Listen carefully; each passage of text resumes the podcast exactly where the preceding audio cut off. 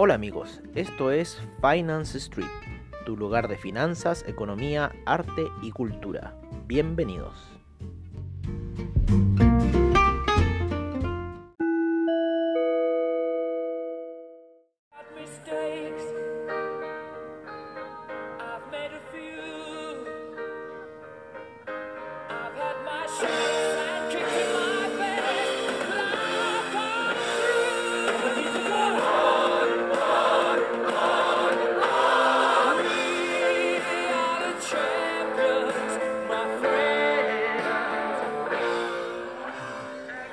Amigos de Finance Street y cómo llamar a este episodio, ¿no es cierto? De puede ser un cierre, no, es que no es cierre mercado, porque siempre cierre mercado lo dejamos para el día viernes, cuando realmente estamos cerrando el mercado. Yo creo que podría ser, no sé, le vamos a inventar un nombre, yo creo que cuando lo escribamos, cuando nos inspiremos a inscribir, eh, a escribir ese nombre, ¿no es cierto? Ahí en, en Anchor, ¿no es cierto? ¿No es cierto? Siempre ocupamos Anchor. Así que, bueno, no sé cómo llamar a este episodio. Eh, podría ser un cierre de mercados, pero no es el cierre de mercados que estamos acostumbrados a hacer. Em, un día de mercados, alguna cosa así se me va a ocurrir, no sé. Bueno, pero pusimos We Are the Champions porque en realidad están viendo ustedes cómo se está sumergiendo ese dólar peso, cómo habíamos... Eh, eh, propuesto, ¿no es cierto? Hay liquidez en el mercado, Hacienda tiene que liquidar todo ese paquete de dólares que tiene, no se puede quedar con un dólar que se está hundiendo en los bolsillos, así que es que qué mejor que empezar a vender. Recuerden que las compras de los paquetes de Hacienda vinieron cuando los llorones de los, eh, ¿cómo se llama?, agricultores estaban con el dólar peso en 4.50. No, yo me acuerdo de esa oportunidad viaje a Europa, me dio una vuelta increíble en el año ahí 2012. Muy buena, llegué hasta Egipto con un dólar bajísimo. Oye, increíble esa vuelta. Y eh, bueno, estaban llorando y Hacienda empieza, una compra de paquetes por, eh, si no me acuerdo, estaba Velasco ahí con la Gordis. Así que bueno, parece que empiezan una compra. No, estaba Piñera, parece, sí, 2010, 2010, claro, estaba Piñera. Bueno, alguien del gobierno ahí empieza en Hacienda eh, compra de paquete de dólares, también un dólar muy barato. Eh, las especulaciones del cobre también ya estaban empezando a llegar a un límite y empieza una caída del cobre. Eh, en este minuto estamos con un cobre sostenido en base a todo el desarrollo tecnológico que se está generando alrededor en Apple, en Tesla, en miles de cosas. Así que eh, lo tecnológico va y el uso del cobre es algo que se necesita. ¿no? ¿Por qué? Porque eh, el oro sale muy caro como cable y el platino y el, eh, la plata no aguantan en realidad el voltaje de esa situación. Entonces lo más bueno, bonito, barato es el cobre y eh, que resiste por un largo tiempo. La fibra óptica también se está ocupando obviamente pero eh, bueno, todos esos componentes de alguna eh, materia prima tienen que venir o derivar o pues, sintetizarse de alguna forma. Así que bueno, el cobre está subiendo, el cobre está apoyado en esos pies, que, en esos pasos que está dando hoy en día la tecnología, hoy en día la civilización. Eh, y en lo que estamos metidos hoy en día con un Nasdaq en los 12.000 puntos luego de que se cayera el año pasado hasta los 6.000 y algo. Eh, un eh, euro que sigue subiendo, un franco suizo que se sigue apreciando, ya está en 0.878 franco suizo. El oro está en nuestra línea predictiva, ¿no es cierto? Está en 1949, está jugándose esa línea de los 1950, la línea de resistencia del canal alcista que llevase, que yo creo que podrían venir caídas para el oro, que lo podrían quizás llevar a niveles de los 1900 o un poco antes. Todo va a depender de cómo atraviese la media de 20 pedidos en gráficos de 4 horas que se viene esa situación. Yo creo que va a indicar con alguna vela doji, con alguna vela que... Eh, tenga ya un, desgaste total de la fuerza del oro. Eh, en este minuto la vela que está haciendo también está bastante desgastada, así que pero hay que tenerle un ojo porque las velas de hoy estuvieron engañosas por lo menos en 4 horas y hay que buscar esa vela precisa como lo fue en las gráficas de 4 horas. Un martillo alcista, eh, bajista se generó en la última gráfica que tocó la resistencia de eh, de este canal alcista que estamos hablando en, en gráficas de 4 horas, los tres cerritos que le llamamos nosotros. Así que estoy esperando que este tercer cerrito ya sea el definitivo. Y si rompe los 1900 ya iríamos a buscar algunos precios más bajos. Todo va a depender de cómo va a estar la especulación del mercado. En cuanto a este año, los mercados están avanzando. ¿Por qué? Porque hay liquidez. Como le hemos repetido reiteradas veces, la gente no está gastando en restaurantes, la gente no está gastando en los viajes, la gente no está gastando casi que en salir en el auto, ¿no es cierto? Eh, los precios de la benzina, los nuevos autos eléctricos. Entonces, ojo con esa situación. Sí, fíjense en las empresas eléctricas, porque ha habido mayor consumo en los hogares. Sin embargo, en las oficinas no se ha generado eso. Entonces, hay ahí un, un ¿cómo se llama? Un alza a la persona individual y se ha disminuido los costos para las empresas, ¿no es cierto?, con estos temas que han ocurrido el coronavirus, al no tener que arrendar grandes oficinas para aparentar, no sé, lo que sea. Y eh, qué buena canción para hablar esto que estoy diciendo. Y, toda esa parafernalia, ¿no? O sea, las oficinas tienen que estar hoy en día orientadas hacia otra situación y realmente yo creo que el, mercado inmobiliario de oficinas hoy, eh, la única salvación que yo le veo es que se transforme en eh, departamentos de lujo, ¿no? Debido a la, a la bonanza que se está generando por la misma compra de las acciones. Ocurre hoy en día acá en el mercado de los autos. Si bien se ha podido mantener esta situación en base a dos retiros, claro, hay que ver ahora cómo va a venir esa reactivación. Por lo menos ya en las calles se empieza a ver una, una forma más de reactivar. Si bien nosotros estamos fase 2, que en cierta forma mantenernos encerrados el fin de semana en casa. Eh, bueno, pues eh, que esté dando resultados esta, esta nueva cepa, ¿no es cierto? Eh, en Inglaterra, pero eh, ¿por qué lo digo así? Porque en realidad, ¿qué va a significar eso? Mayor encierro y al final, ¿qué? ¿El, el, mercado cae en su pánico como el de ayer? ¡Ay, me, me, me da todo el miedo! y ahora vuelve a salir con ese doble valle que estábamos hablando en la mañana, por lo menos el Nasdaq eh, el, SIP, ¿no es cierto? El Russell, el Russell que está muy bueno, el Russell para operar. Oye, el Russell se los recomiendo muchachos. Ahí unos media horita antes del, del inicio del mercado está empezando ahí a moverse y hace unas cosas así. Oliver Vélez hoy día se mandó una alza buenísima en la mañana, reventó, reventó esa alza, estuvo bueno para meterse en la segunda vela de 5 de, minutos. Eh, pero en realidad lo estamos viendo en gráficas de 15, no habíamos puesto en 5. Ah, y lo otro, que traten de eh, ya cuando vaya quedando pocos minutos antes del inicio de Wall Street, por lo menos una hora, unos 45 minutos antes, estar con las velas de 5 minutos para que tengan una mejor noción de la partida. Ratificar, pueden ocuparlas de un minuto para tener una mejor partida aún y ahí esperar y hacer el juego de velas de colores que los va a llevar en cierta forma a, una, a, un, a un éxito. Eh, no nos metimos porque la psicología hoy día estaba eh, prácticamente apostando a la baja. Yo realmente hoy día mis apuestas eran a la baja. Igual estamos viendo ahí una confluencia en lo que es por lo menos el Nasdaq en gráficas de una hora. Lo voy a ver también en el Russell 2000 a ver qué está pasando con esa situación. El Russell 2000 tiene mucho para tirar. El Russell 2000 está ahí en la media de 200 periodos eh, en gráficos de una hora. Resistencia. Sin embargo, la salida de Valle que estoy viendo posiblemente siga tirando el impulso alcista. Así que, bueno, vamos a ver qué va a pasar con el Russell 2000. Está en la zona entre los 0 y los 23.6 de lo que sería un retroceso de Fibonacci. Así que estamos a la mitad de camino. Posiblemente esta nueva vela diaria quizás venga con las ventas y rompiendo el 23.6, o sea, ya son ventas seguras.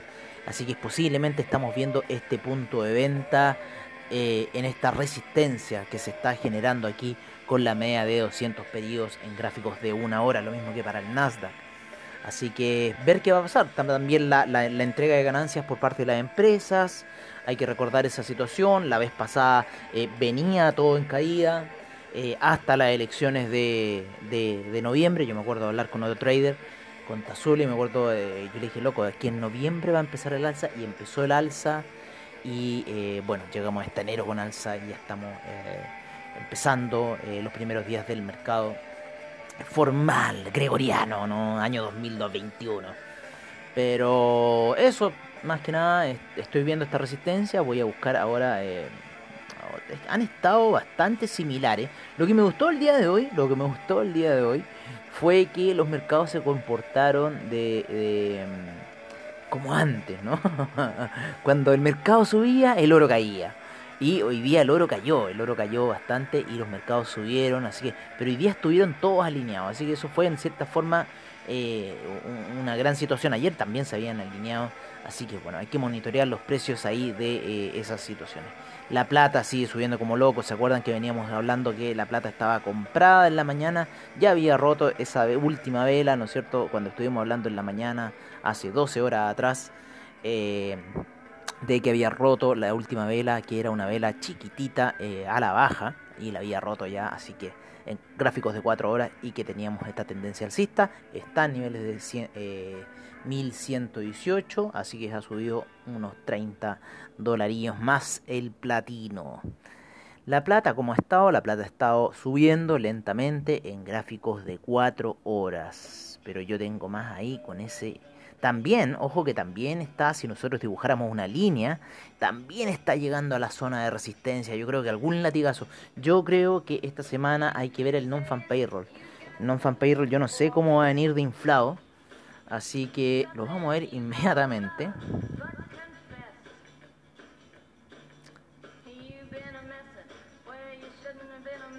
Hoy día también el, el otro que fue Vedet, el petróleo, compadre. Yo no sé qué pasó en un minuto de repente subió, pero así también Oliver Vélez reventó, compadre, en cinco minutos. Estuvo espectacular esas velas. Eh, pero este fue un poquito más temprano. Este fue, eh, les digo inmediatamente a la hora que fue, ahí como a las 13.30, 13.55.